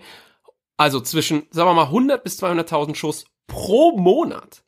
Und die Amerikaner haben jetzt angekündigt, ihre eigene Produktion, weil sie schon die letzten vier Jahre Lagerbestand verschossen haben in der mhm. Ukraine, um 40 Prozent zu erhöhen. Und trotz dieses um 40 Prozent, äh, Prozent erhöhten Produktionsumfangs können sie nur um die 20 Prozent des Bedarfs der Ukraine decken. Also der Munitionsverbrauch ist immens. Das einzig Gute daran ist, dass es natürlich für die äh, russische Seite mindestens genauso gilt, wenn nicht noch um mehrere Faktoren mehr, weil die noch viel mehr verschießen. Aber die russische Seite, und ich glaube, der zentrale Punkt wird sein, in all diesen Szenarien, ähm, wird es der NATO, den EU-Staaten gelingen, langfristig industrielle Kapazitäten aufzubauen, ja. um nachzuschieben. Und das ist das, was mit strategischer Arten gemeint ist. Es gab ja jetzt zwei Treffen der NATO-Rüstungsdirektoren. Ich vermute mal, Thomas, korrigier mich, da, da, da würde an deutscher Stelle immer Staatssekretär Zimmer teilnehmen. Ne? Ja. ja. Ähm, die sich eigentlich einig sind, dass man sozusagen Produktionskapazitäten aufbauen und erweitern muss, weil ansonsten wird die NATO und die EU nicht durchhaltefähig sein, weil jetzt, und das haben wir gerade eben angeschnitten, ich erwähne es trotzdem noch mal kurz, weil jetzt im Prinzip alle, selbst die Amerikaner, nationalen Armeen vor die Frage gestellt sind, was können sie eigentlich noch liefern aus den eigenen Beständen, ohne sich selbst zu kannibalisieren. Hm. Und das, glaube ich, wird der ganz, ganz entscheidende Punkt sein. Während ähm, die russische Föderation halt ihre Munitionsfabriken hat, und die können produzieren. Und die schieben wohl, so hört man, Doppelschichten, um halt hm. Munition in noch größerem Umfange zu produzieren. Ist hier halt die Frage, äh, wie können wir industrielle Kapazitäten ausbauen, um diese Unterstützung jetzt zumindestens ja, ein Jahr lang zu gewährleisten. Und das wird ein ganz, ganz entscheidender Faktor sein. Der zweite Faktor, da glaube ich, ähm, ist momentan die Ukraine ganz einfach besser aufgestellt als ähm, die russische Föderation, ist das Training ukrainischer Soldaten halt in Großbritannien und anderswo. Die Amerikaner haben jetzt angekündigt, dass sie die Anzahl der Ausbildung nochmal erhöhen werden. Also da werden die Deutschen auch, also die EU ja auch. Ja, da werden ähm, sozusagen Ukraine, äh, da werden Ukrainer in äh, Operationsführung ausgebildet und haben damit natürlich, wenn das gut funktioniert, einen Vorteil gegenüber den russischen Teilmobilisierten, die einfach so an die Front geschmissen werden. Also was die Ausbildung anbelangt, läuft das in die richtige Richtung. Was die industriellen Kapazitäten anbelangt, ist das meines Erachtens der entscheidende Faktor äh, nächstes Jahr. Und das ist ganz wichtig, dass es natürlich eine, auch eine psychologische Komponente hat. Meine, das eine ist das Nachliefern von Material, aber diese Entscheidungen zu treffen, signalisieren ja auch, dass man bereit ist, hier selbst die Unterstützung aufrechtzuerhalten, auch über längere Zeit hinweg. Ja. Wenn Putin sich entspannt zurücklehnt und sagt, bei mir, die Fabriken fahren irgendwie Doppelschichtbetrieb, zumindest Artilleriemunition haben wir vielleicht demnächst wieder genug. Bei Marschflugkörpern und so mag das vielleicht zum Teil auch so ein bisschen anders aussehen. Ich habe gelesen, dass da die Seriennummern brandneu sind von denen, die zum Teil einschlagen. Also die verschießen offensichtlich gerade produziertes Material. Die haben dann offensichtlich keine Bestände mehr. Aber auch die kann man ja nachproduzieren und deswegen werden ja auch die Waschmaschinen geklaut, ja, weil man halt mit den Waschmaschinenchips auch nochmal irgendwie Waffensysteme bauen kann. Aber entscheidend ist halt, dass man klar sagt, wir planen nicht immer nur drei bis vier Wochen in die Zukunft und hoffen dann, dass sich wie durch ein Wunder Putin plötzlich als doch anders überlegt hm. und alles gut wird und dann der Krieg endlich vorbei ist, der natürlich furchtbar ist und den keiner will, sondern das Problem ist wirklich, dass man die Entscheidung treffen muss zu sagen, wir senden das klare Signal, dass wir auf lange Sicht die Ukraine dabei unterstützen werden. In der Hoffnung, dass natürlich irgendwann, wenn beide Parteien ein Interesse daran haben zu verhandeln, ein Verhandlungsfrieden kommen kann, der halbwegs stabil ist. Natürlich wird das auf Jahre und Jahrzehnte eine kritische Region bleiben. Das ist ja auch klar. Und da, da bin ich mir einfach nicht sicher, ob das schon auch klar genug angekommen ist. Ich meine, wer will, wer will denn in Deutschland ähm, ähm, Rüstungsfabriken neu bauen? Ja, niemand. Klar, wir hätten eigentlich andere Sachen zu tun. Aber dass das hier leider eigentlich auch Teil des politischen Signaling ist, ist, glaube ich, vielen noch nicht so ganz klar. Also ich, ich äh, denke, wir kommen da zunehmend in einen Zielkonflikt zwischen der Unterstützung in der Bevölkerung, die in Demokratien einfach nicht auf ewig so bleiben wird, glaube ich, und diesem häppchenweisen Konfliktmanagement, wo man sagt, wir machen immer nur so viel, wie unbedingt notwendig ist, in der Hoffnung, dass auf wundersame Weise, obwohl das Gegenüber es nicht erkennen lässt, in drei bis vier Wochen plötzlich spontan Frieden ausbricht. Das wird mit Putin einfach nicht kommen. Den Gedanken müssen wir uns abschminken. Jetzt müssen wir kurz noch, oder wollen, betrachten wir das als Schlusswort? Das war ein fantastisches Schlusswort, außer du hast was zu sagen. Ich wollte eigentlich nur noch kurz anführen, ähm, wenn, wenn Frank sagt, niemand, wer, wer will denn Rüstungsfabriken bauen? Es gibt ja Bestrebungen, es wird ja gebaut. Rheinmetall hat gesagt, Mittelkaliber Produktion. Ja, deswegen sage ich Wird wieder hochgezogen. Ja. Kraus nicht nur. Ja, aber, äh, Entschuldigung, Thomas. Rheinmetall macht das, weil ihre eigene Firma in der Schweiz momentan Problem hat. Ja, nee, nee, ich will aber was anderes hinaus. Äh, es gibt ja auch immer wieder Meldungen über Bestellungen. Rheinmetall hat gestern gerade gesagt, äh, Artilleriemunition, große Menge bestellt, aber eben nicht aus Deutschland. Ja. Und äh, das ist so ein Punkt, wenn man mit Leuten aus der deutschen Rüstungsindustrie äh, redet, dann sagen die, ja, wir, wir kriegen Bestellungen, gar kein Thema, aber die kriegen wir aus anderen NATO-Ländern. Die kriegen wir nicht aus Deutschland, bislang nicht von der Bundeswehr. Da gibt's nur die Aussage, ja, im Prinzip müsste man, aber es kommt keine konkrete Ansage, keine konkrete Bestellung. Das äh, ist dann so ein Punkt, wo ich da stehe und sage, okay, alle anderen Länder drumherum sagen, sorry, aber wir müssen jetzt mal aufstocken. Nur die deutsche Politik offensichtlich so noch nicht. Also wir hatten gerade gesagt, Franks Aussagen sind der Schlusspunkt, aber ich will jetzt mal einen Punkt in die Debatte reinwerfen, bei dem ich mir selber nicht so sicher bin. Aber mein Eindruck ist, die Frage der militärischen Unterstützung der Ukraine spielt in der Dringlichkeit in der deutschen Debatte seit ein paar Wochen nicht mehr die große Rolle. Ja, wir liefern Munition, wir liefern ja auch Generatoren und Ersatzteile. Und wir liefern auf der humanitären Seite ja, sozusagen ja. das, was die Ukraine braucht, massiv, um, ja. um zivile Infrastruktur wieder aufzubauen. Ja. Aber diese ganze Frage von Unterstützung im Sinne von Systemen, darum ist es relativ ruhig geworden in der Politik in Berlin. Ich rede jetzt nicht so von der Presse und so weiter, da ist Leopard und Marder noch immer ein Thema.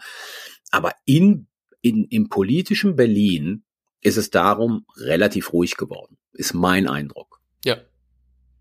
Und ich, also ich glaube auch äh, fürs Kanzleramt, also der Kanzler Scholz in diesem letzten Interview jetzt mit der Süddeutschen, war es die Süddeutsche? Ja. Ja. Wo er auf keine Frage geantwortet hat. Ja, gut, aber mein, okay, aber ähm, frustriert, das ist nicht neu. Aber ich, es klingt auch so, als ob er sich ganz kommod genau in, auf diesem Kurs eingerichtet hätte. Und ich glaube, das ist auch keine Diskussion mehr. Das ist mein Eindruck. Also da kann, kann, ja genau, also ist, den Eindruck teile ich, Carlo. Also ich glaube, da kann die Frau Strack-Zimmermann und der Toni Hofreiter und so, die können sich auf den Kopf stellen. Ich glaube, Scholz ist extrem zufrieden mit dieser Position, die er da einnimmt, weil er die für seinen politischen Zielen am zuträglichsten hält. Und sein politisches Ziel, das habe ich bei diesem ähm, Interview wieder mir gedacht, ist, das handlungsleitende Motiv ist Eskalationsvermeidung. Also ich glaube, es ist nach wie vor, oder ich glaube inzwischen, ich bin ja oft gefragt worden, warum liefern wir keine Leopardpanzer? Können wir nicht, wollen wir nicht, sind sie zu kompliziert, haben wir nicht genug, sind die Ersatzteile nicht da, kann man niemandem beibringen, die, beibringen, die Dinger zu fahren? Alle Argumente sind eigentlich abgeräumt. Wir hätten sie, wir könnten liefern, wir könnten sie in Polen instand setzen, wir könnten die Logistik stellen, wir könnten die Leute ausbilden, wenn wir wollten. Wir haben es mit anderen Systemen gemacht. Leopardpanzer sind auch keine Wunderwaffen. Ich würde behaupten, die Panzerhaubitze 2000 ist auf dem Schlachtfeld viel verheerender in der Wirkung und war es auf die russischen Streitkräfte, als es die Leopards sein könnten. Es gibt eigentlich kein Argument mehr, außer diesem einen Argument, dass man sagt, der Panzer ist die überschrittene rote Linie und deswegen machen wir das nicht.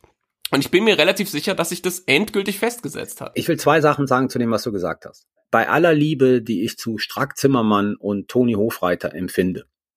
Aber beide Stimmen sind in den letzten Wochen auch extrem leise geworden. Das heißt, da hat sich auch was in der Koalition verändert.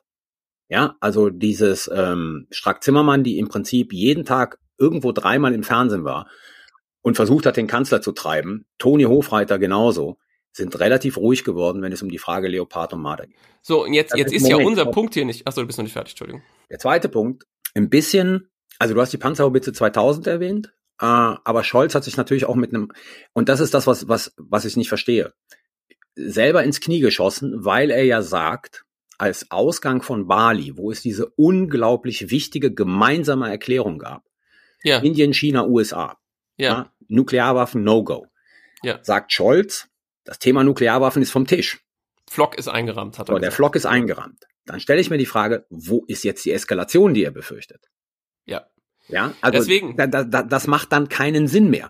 Also am Anfang machte es keinen Sinn mehr mit Blick auf den Marder und den Leopard, als wir den Geparden und die Panzerhaubitze 2000 geliefert haben, wo man sagt, ja, wenn wir das liefern, vor allen Dingen den Geparden, wie kann der Marder noch eskalieren? Jetzt ist die nukleare Option vom Tisch, laut Scholz, ja. ja ich sage nicht sozusagen in Putins Kopf, aber laut Scholz. Und jetzt plötzlich ist die Eskalation. Wo ist die Eskalation? Aber das meine ich. Man hat sich in dieser Haltung eingerichtet und die wird jetzt auch nicht mehr, wenn sich die Realitäten verändern, irgendwie adjustiert, dass man sagt, ah, okay, vielleicht haben wir jetzt irgendwie mehr Ellbogenfreiheit oder so. Nee, genau. das bleibt jetzt so. Genau, richtig. Und das wird dann auch immer mit den gleichen Stanzen begründet. Und jetzt ist unser Punkt ja nicht, also zumindest mein Punkt nicht, oh, sozusagen, dass das irgendwie, das an diesen Leoparden, das habe ich ja gerade gesagt, sozusagen Wohl und Wehe hm des Jahres 2023 hängt, dann liefern wir sie halt nicht. Aber das Problem ist eben, welche Signale man aussendet. Und mhm. das Signal ist einfach, ach gut, jetzt müssen wir auch noch Munition produzieren. Ach, das wird natürlich ein paar Jahre dauern. Ja, auch diese Panzer ist es nicht. So, wir wirken einfach nicht entschlossen. Und Putin signalisiert uns mit anderen Dingen, die er tut, wie er die Sache sieht. Diese, diese Fahrt nach Belarus jetzt. Jetzt reden wir doch länger über das Thema. Egal, diese Fahrt nach Belarus, wo gestern. Ich halte es für sehr unwahrscheinlich, dass da quasi eine neue Offensive vorbereitet wird und die ne, im Norden über Kiew nochmal eine neue Front aufmachen und nochmal angreifen und so. Was ja so Dinge sind, die durchaus in der Debatte stehen. Das glaube ich ist gar nicht der Punkt. Dieses Gespräch mit Lukaschenko ist Putin, der uns signalisiert, er hat seinen Laden im Griff. Ja, und äh, ähm, gleichzeitig wird hier wieder diese Nuklearkarte gespielt, indem man sagt, und Belarus wird auch sozusagen so eine Art nukleare Teilhabe dieses neuen putinschen Russlands. Und damit sagt er halt, ich zementiere hier auf lange Sicht meine Machtverhältnisse und spiele im Prinzip das lange Spiel. Und wir wirken immer nur so, ach, wir haben über nächste Woche noch nicht nachgedacht. Und das ist das, was mir den meisten Sorgen macht mit Blick auf 2023. Ja, ich, ich füge noch einen Punkt hinzu. Und der beschäftigt mich seit ein paar Wochen. Das ist natürlich die Tatsache, dass wir, ich habe das auch schon mehrmals gesagt, ich wiederhole das hier einfach nur, wir haben Putin relativ klare rote Linien aufgezeigt. Und die klaren roten Linien sind das NATO-Territorium und ist die Frage von Nuklearwaffen und ich sage jetzt mal Klammer auf B- und C-Waffen. Ja? Hm. Und das wirkt. Also diese Nukleardebatte ist jetzt erstmal so vom Tisch. Ähm, wir wissen nicht wirklich, was der Hintergrund ist dafür, dass sie vom Tisch ist. Aber dass man sozusagen Putin relativ klare Botschaften geschickt hat, hat, hat sicher dazu beigetragen. Ja, aber sie ist vom Tisch. Ne? Also vielleicht, jetzt, jetzt kommen wir wieder auf die Abschreckungsgeschichte, aber lassen wir das mal ja, beiseite. Haben wir ja auch schon gesondert diskutiert. Aber was wir, was wir natürlich machen, ist, wir lassen ihm komplett freie Hand in der Ukraine. Ja. Also wir schauen seit Wochen zu, wie hunderte, tausende von Raketen einfach überall hingedonnert werden, um dieses Land in Schutt und Asche zu legen. Und das ist natürlich etwas, was einen relativ fassungslos macht. Also diese, diese komplette Freiheit, die wir ihm lassen in der Ukraine. Und da kommt ja auch noch dazu. Klar, dann liefern wir ähm, Luftverteidigungssysteme und so weiter und so fort. Aber letzten Endes, ja, kann er machen, was er will. Und das ist, das ist wirklich ein massives Problem. Das ist wirklich ein massives Problem. Ja, aber was du sagst, bedeutet doch, äh, man müsse die Ukraine nicht nur in die Lage versetzen, sondern auch ermutigen, gegen Ziele in Russland vorzugehen. Nicht notwendigerweise. Aber was ich sage ist, ich meine, ich weiß ja nicht, was in den Backchannels läuft, ne? Ja. Aber wenn zum Beispiel wirklich die Kommunikation äh, in den Backchannels ist, der Leo würde eine Eskalation darstellen, warum sage ich nicht, hör mit den Raketenangriffen auf, ansonsten ändern wir unsere Position mit Blick auf den Leo. Oder wir ändern unsere Position mit Blick auf Attack MS. So, dann liefern wir halt diese 300 Kilometer Kurzstreckenrakete äh, in die Ukraine. Wenn du sozusagen bestimmte Schritte unternimmst. Das ist mein Punkt. Ich meine nicht Ziele in, in Russland anzugreifen. Das tut die Ukraine mittlerweile ja sowieso unter Rückgriff auf ihre eigenen Sachen. Aber was ich meine ist, diese roten Linien mit Blick auf Waffenlieferungen oder bestimmte Sanktionen. Gazprom Bank ist bis heute noch nicht sanktioniert. Ja, sozusagen da rote Linien für die Operationsführung der Russen in der Ukraine zu setzen. Ja. Und wenn die Kurzstreckenraketen aus dem Iran kommen, wird der Raketenhagel noch dichter. Richtig. Das war jetzt unser positiver Ausblick aufs das, nächste das Jahr. Das Schlusswort von vorhin war besser, glaube ich. Wir haben nie gesagt, der was positiv, der Ausblick. Wir wollten nee. nur ein paar Punkte okay.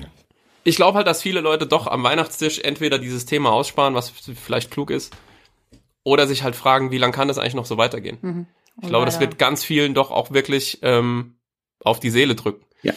Und ähm, das, die, ja, ja, die seriöse Antwort ist, niemand weiß es so genau, aber alle Zeichen stehen auf Krieg. Noch ziemlich lang. Es ist einfach so. Teile ich. Okay. Wollen wir trotzdem ein Fazit, Rike? Ein Fazit kannst du haben. Ob du jetzt ein optimistisches Fazit kriegst, ist eine andere Frage. Gut, also das war unsere 66. Folge, quasi die Weihnachtsfolge 2022. Ähm, Im ersten Teil haben wir gesprochen mit Barbara Hepp, einer früheren Militärpfarrerin, Militärdekanin der Bundeswehr und haben eben gesprochen über die Militärseelsorge in der Bundeswehr. Eine ja wichtige Institution wirklich für die Soldaten. Ich glaube, das haben wir auch gut rausgearbeitet. Es geht eben wirklich um die um die Soldaten, die sich wenden können an äh, die Seelsorger, die es in der Bundeswehr eben gibt, und zwar evangelisch-katholisch-jüdisch. Wir haben kurz angesprochen, dass da auch eine Debatte läuft, was die Soldaten muslimischen Glaubens angeht. Und im zweiten Teil haben wir gesprochen über, ja, was ist so ein bisschen zu erwarten, beziehungsweise was sind die Faktoren, ähm, auf die es sich lohnt, einen Blick zu richten, was den Krieg in der Ukraine angeht für das nächste Jahr. Äh, haben dann doch nochmal die, die Debatte auch über die Leopard 2 Panzerlieferungen gestreift. Hier vielleicht auch der Hinweis, dass ich glaube, gestern ähm, der erste Leopard 2 auch in der Slowakei angekommen ist, Teil des berühmten Ringtausches.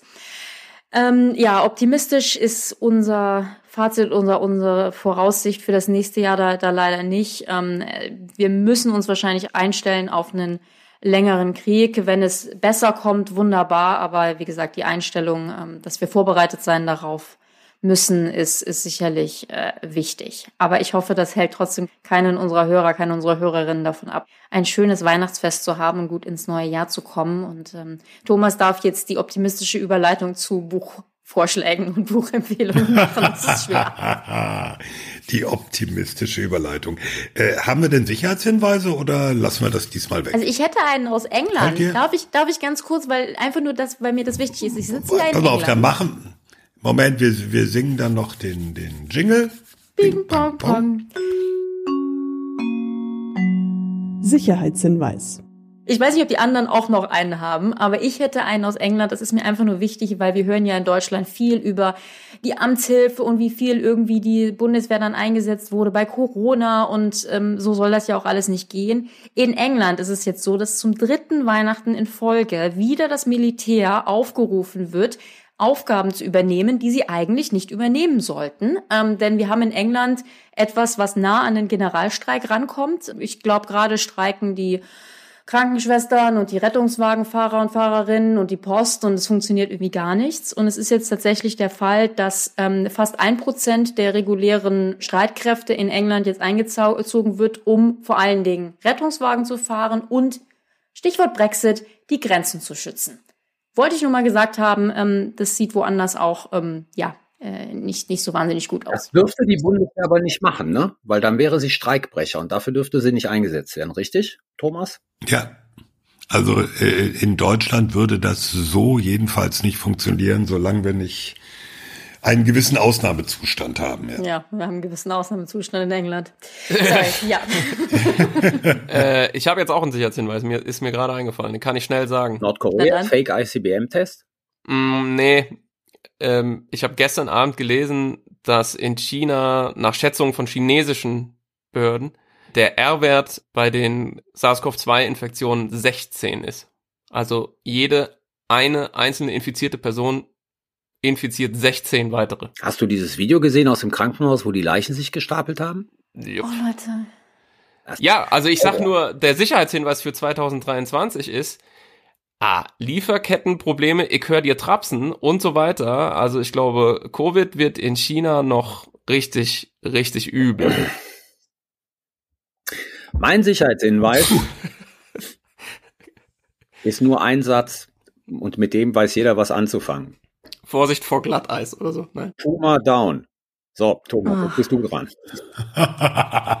ich, du, du wolltest mir meinen Sicherheitshinweis klauen. Das ist ja unglaublich.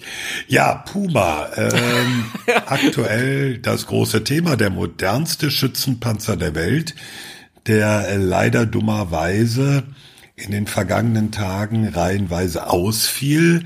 Dummerweise deshalb, weil er ab dem 1. Januar für äh, die schnelle Eingreiftruppe der NATO bereitstehen soll, die dann unter deutscher Führung innerhalb weniger Tage abmarschbereit allüberall sein sollte.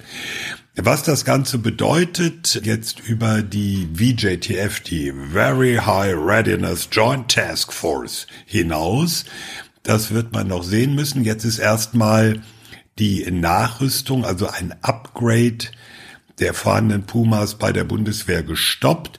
Und die Frage, die sich stellt, ist, was ist eigentlich passiert? Wenn man mit Leuten aus der Industrie redet, dann sagen die, wir wissen noch nichts. Wir kennen nur die Meldung Puma down, aber wir haben uns noch nicht angucken können, was da eigentlich los ist. Und deswegen können wir auch noch gar nicht sagen. Puma als Hauptwaffensystem der Panzergrenadiertruppe wird ein sehr interessantes Thema im neuen Jahr. Darf ich mal ganz kurz was dazu sagen zu dem Puma? Also nicht inhaltlich. Ich will auch was fragen. Aber an, an dieser Puma-Geschichte, und da können wir uns mal wirklich überlegen, eine Folge zu machen, weil da so viel dranhängt, was so symptomatisch ist mhm. für diesen mhm. ganzen Prozess, Rüstungsbeschaffung, mhm. Dienstaufsicht etc. ppp. Ja, also gar nicht mal sozusagen Puma als Problem und ist das Ding gut und, und schlecht, sondern die Art und Weise, jetzt müssen wir gucken, woran es lag und wie es genau gelaufen ist, aber es deutet alles darauf hin, dass das wirklich exemplarisch ist für so ganz, ganz mhm. viele strukturelle Probleme, die in der Bundeswehr und zwischen Bundeswehr und Industrie vorherrschen. Du meinst nur, weil der seit 20 Jahren in der Beschaffung ist? Ja, unter anderem, weil der seit 20 Jahren in der Beschaffung ist, unter anderem, weil sozusagen, das sind ja keine Zahnräder, sondern das waren was? Zahn, die, die, Grenze. die Grenze, weil man da nicht nachguckt, obwohl die so Striche haben, ab wann sie zu sehr belastet sind. Und da scheint ja wohl keiner nachzugucken. Also das hat dann irgendwas so wie Mietwagen-Mentalität, weißt du? Du holst ja bei, bei Sixten Mietwagen, heizt den einfach von München nach, nach Berlin und gibst den und gibst den da wieder ab. Das ja? gibt böse Hörerkommentare. Don't be gentle, it's a rental. Der ja, Punkt it's a rental, ist, genau. Der Punkt ist, ähm, bei einem gewissen Biergold oder so, Dietmar Biergold oder so, habe ich gelesen, der schrieb irgendwas. Ich dachte jetzt schon, das fängt dem Saufen an. Bei einem gewissen Bier müssen wir mal drüber reden. Nein, nein, dieser, dieser Mill-Blogger schrieb, es wären wohl auch irgendwie Spezialwerkzeuge und, und ähnliches gar nicht mitgebracht worden, mitgenommen worden. Hieß ja, es, die ja. irgendwie benötigt wären, um das dann irgendwie instand Mhm. zu setzen, quasi im Feld, ja. Da denkt man natürlich so, ja, hm, vielleicht hat die Industrie da gar nicht geschlampt, sondern die Truppe ist irgendwie so schludrig. Aber dann liest du gleichzeitig halt auch, dass in den Dingern halt Kabelbäume gebrannt haben und so. Ich meine, was brauche ich denn da für ein Spezialwerkzeug außer einem Feuerlöscher? Also weißt du, was ich meine? Das, das repariere ich ja dann nicht noch schnell mit meiner irgendwie, Ja, mit meiner. Also wir müssen gucken, wir müssen gucken sozusagen, woran es lag. Aber die, die Ja. Informationen gehen halt sozusagen von so ganz handwerklichen Sachen, wo du dann wirklich Spezialwerkzeug brauchst, bis halt zur hohen Technik, wo man einfach sagen muss, Hm. ja, da kann die Truppe dann auch nichts machen. Also im Moment wissen wir eigentlich viel zu wenig. Ja. Ja, darf ich ganz kurz was sagen? Ich, ich habe ich hab das, ich habe ein Foto gesehen von dem Display des Pumas, bevor der schießen sollte. Alter, so viele, Das haben wir beide so viele gesehen. Fehlermeldungen kannst du gar nicht lesen an dem ganzen Tag. Ehrlich. Ja. Ja, Software ist generell so eine Sache, mit der wir in Deutschland nicht so gut äh, klarkommen. Braucht man nur mal eine Miele-Waschmaschine bedienen, da weiß man, wo das Problem liegt. So, Aber das ich ist jetzt ein schweife bisschen ab. ausgeartet. ähm, wir, ich würde mal sagen, wir nehmen uns für 2023 auch, auch vor, wieder etwas ähm, disziplinierter zu sein in den Sicherheitshinweisen und allen. Aber Carlo, du hast sicherlich recht, da gibt's, da ist noch Raum für eine Folge zu diesen ganzen Themen. Ja. Das war der Sicherheitshinweis Extended Edition. Wirklich. Sicherheitshinweis. Aber jetzt haben wir noch, weil es ist ja die Weihnachtsfolge, äh, haben wir Buchempfehlungen? Immer. Für, noch schnell für den Garben, äh, Garbentisch? Ganz schlecht bei mir dieses Jahr. Das wird ein bisschen schwierig. Also ich habe eine Buchempfehlung und zwei Platten, weil ich bin echt dieses Jahr nicht so viel zum Lesen gekommen. Ja, mach. Wer ist das schon? Ja. Soll ich damit mal anfangen? Also dann fange ich mit meiner Buchempfehlung an. Und ich glaube, vor zwei oder drei Jahren habe ich schon mal den gleichen Autor empfohlen, Don Winslow. Ähm, der hat jetzt eine neue Trilogie angefangen. Das erste Buch ist dieses Jahr erschienen. Das heißt City on Fire. Und da geht es um eine ja, Straßengang, Mafia-Gang in Providence, Rhode Island, Mitte der 80er Jahre. Danny Rain und seine Kumpels, die die Straße beherrschen. Und es geht um alles sozusagen, was irgendwie nicht legal ist. Schmuggel, Schutzgelderpressung, äh, Mord etc. pp. Das Ding ist so geil geschrieben. Das legst holt du nicht Carlo ab. Aus der, ja, das holt mich wirklich ab. Ja, ist mir Das klar. legst du nicht aus der Hand und ich freue mich auf die äh, nächsten beiden Teile. Äh, ganz großer äh, Autor, Don Winslow, City on Fire. Gibt's auf Deutsch oder nur auf Englisch? Ich hab's nur auf Englisch. Ich weiß nicht, ob mittlerweile eine deutsche Übersetzung draußen ist. Das dauert ja mal so ein bisschen, Okay. weil Winslow macht ja nicht irgendwie unter Ja. 800 Seiten. Das ist das Problem. Dann dauert das immer und es ist dieses Jahr rausgekommen. Also weiß ich nicht, ob die deutsche Übersetzung schon draußen ist. Ähm, dann, wie gesagt, Platte? ich bin nicht so viel zum Lesen gekommen. Zwei Platten, CDs, zum, die ich empfehle. Das eine ist eher aus dem Jazzbereich. Äh, Charles Lloyd hat wieder zugeschlagen. Äh, Tone Poem, einer der ganz großen alten Männer des Jazz, hat eine fantastische Platte vorgelegt, eher in dem modernen Jazzbereich, aber jetzt nicht Free Jazz, was einige denken. Also nicht das Gequäke, das wir aus dem Free Jazz kennen. Sehr melodisch, sehr rhythmisch, sehr geil. Und die zweite Platte kommt ja, ist eher auch so Jazzbereich, aber ich weiß nicht, äh, wer Lucky Chops kennt. Das war mal eine New Yorker U-Bahn-Band, unter anderem mit dem äh, Bariton-Saxophonisten Leo Pellegrino. Da sind sie äh, sehr bekannt geworden.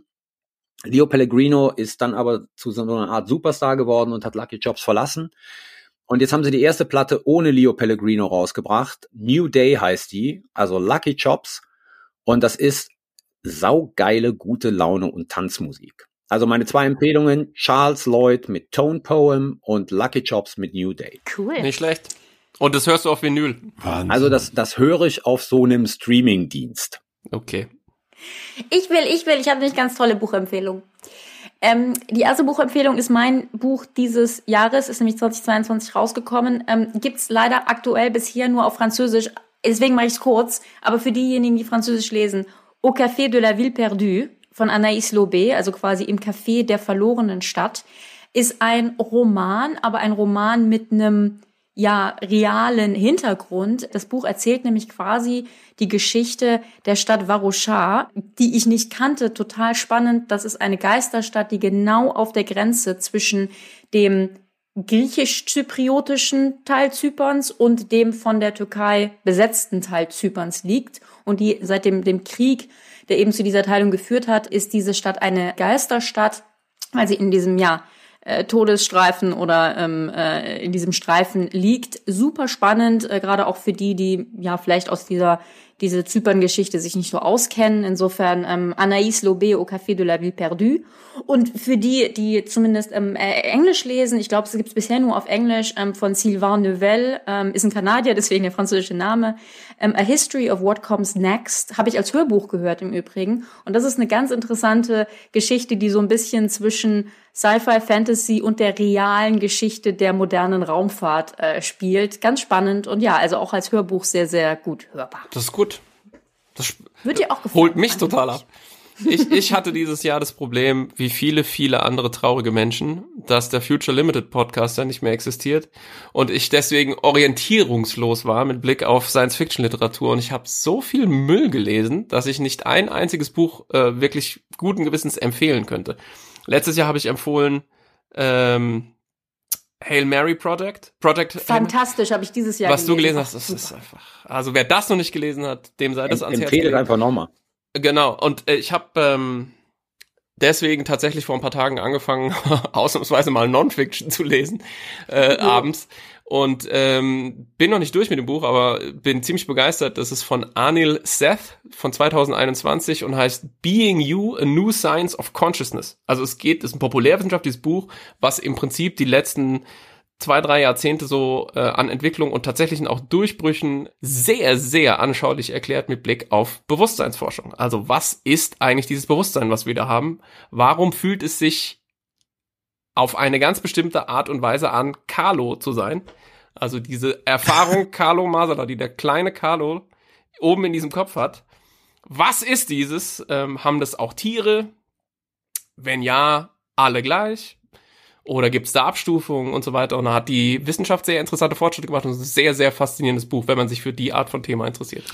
Ihr seid alle irgendwie so positiv. Ich habe leider nur ein Sachbuch dieses Jahr angefasst und das äh, hat mich schon runtergezogen, also ich empfehle es aber trotzdem. Paul Jankowski, Das Wanken der Welt, wie 1933 der Weltfrieden verspielt wurde. Ähm, 1933 jetzt nicht primär im Hinblick auf das, was in Deutschland passiert ist mit der Machtergreifung der Nationalsozialisten, sondern auf internationaler Ebene und insbesondere darüber, wie die verschiedenen Versuche von internationalen Friedenskonferenzen krachend gegen die Wand gefahren sind. Ich habe ähm, immer, wenn ich da reinguckte, ich habe so in Häppchen gelesen, habe ich gedacht, oh Scheiße, manches kommt dir so aktuell vor, äh, wenn er wenn er dann beschreibt, wie die internationalen Medien, die damals ja noch etwas anders aussahen, bei diesen Konferenzen rumschleichen und sich von den jeweiligen Politikern Dinge erzählen lassen und wie wie das dann aufgenommen und wahrgenommen wird. Es ist nicht erbaulich, aber ich empfehle es trotzdem. Das könnte ja auch so der Werbespruch für sicherheitshalber sein. Das ist die neue Tagline ab 2023. genau, nicht erbaulich. Nicht erbaulich, aber trotzdem empfehlenswert. Das ist, wird der Claim. Ja, damit sind wir schon am Ende unserer 66. Folge zugleich die Weihnachtsfolge 2022 und die nun wirklich letzte Folge für dieses Jahr. Carlo, was willst du mir Nix, sagen? letzte Folge für dieses Jahr, wir haben es geschafft. Carlo freut sich. Alter, ich meine, das war für uns alle ein Jahr Hell on Wheels. Punkt. Ey, und ich habe noch ein Baby gemacht. Ich denke, du hast es bekommen. Gemacht wurde es vermutlich rechnerisch vorher. Es sei denn, es ist irgendwas details. Ge gebacken und bekommen und gepflegt. Ja, stimmt. Und, und sofort zu einem Podcast-Star aufgebaut. Tja, Branding. Ja, diese Helikoptermütter. Ein irres Jahr und wir sind Ja. Wir sind verdammt gespannt, wie das nächste Jahr wird. Ja, Leute, liebe HörerInnen, kommt gut rein ins neue Jahr. Wir bedanken uns für dieses zurückliegende Jahr bei allen für die Unterstützung, ganz besonders bei unseren Patrons. Wir bedanken uns bei Fanny für die Produktion. Und hey, das müssen wir auch nochmal sagen. Carlo hat neulich nochmal Zahlen gepostet. Wir hatten in diesem ja, Jahr Hörer in einer Zahl hui. Mhm. Na? Ja. Das ging tierisch ab. Das kann sich fortsetzen. Das ist etwas, das wollen wir auch im nächsten Jahr haben, oder? Schon. Wir haben eine Folge, da haben wir jetzt 83.200 Abrufe. Das war der Stand mhm. gestern. Ich glaube, das war die mhm. Folge 64. Das ist die mit äh, Franz Stefan Gadi. Genau, ja. mit Franz. Ja. ja, super. Also meine Bitte und Aufforderung und eigentlich Tagesbefehl. Ich will nächstes Jahr die erste Folge mit über 100.000 abrufen. Das kriegen wir schon. Oha.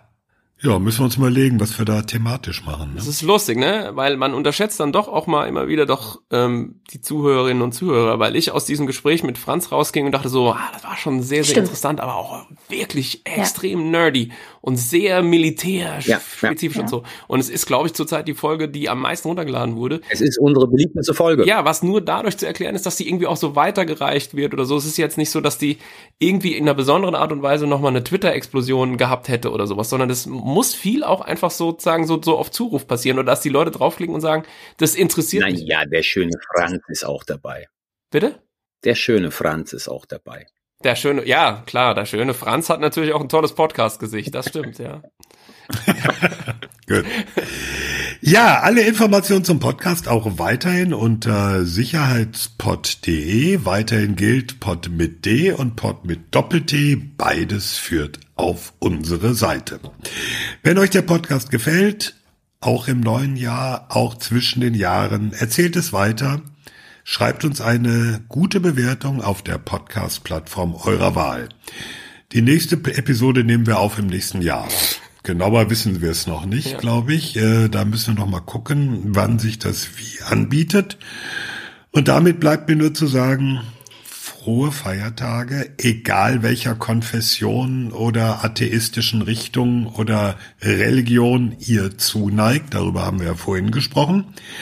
Einen guten Rutsch und einen guten Start in einem, das können wir nur hoffen, friedlicheren Jahr 2023. Bis dahin. Tschüss sagen Thomas Wiegold auf Twitter at Thomas-Wiegold. Sagen wir Mastodon dazu, das ist so kompliziert. Da Steht in den Shownotes alles. Ja. Ja. Steht in den ja. Shownotes. Was wolltest du sagen, Carlo? Du bist immer noch nicht auf Mastodon. Du hast letzte Folge deinen Mastodon-Account genannt. Rike und Frank auch. Also, wenn man damit anfängt, muss man es hm. weiterführen. Na, lass ja, gut sein, das steht sowieso in den Shownotes. Wer weiß, wie das alles weitergeht. Also, bedankt sich auch und wünscht frohe Weihnachten und einen guten Rutsch. Ulrike Franke auf Twitter und auf Mastodon, at Rike Franke. Macht's gut, bleibt gesund, frohes Fest und guten Rutsch. Frank auf Twitter, at Dr. Frank Sauer. Ja, auch meinerseits frohes Fest, guten Rutsch und ähm, ein besseres 2023 ähm, als 2022 war von Carlo Masala auf Twitter at Carlo Masala 1. Ciao. Tschüss. Ciao. Tschüss.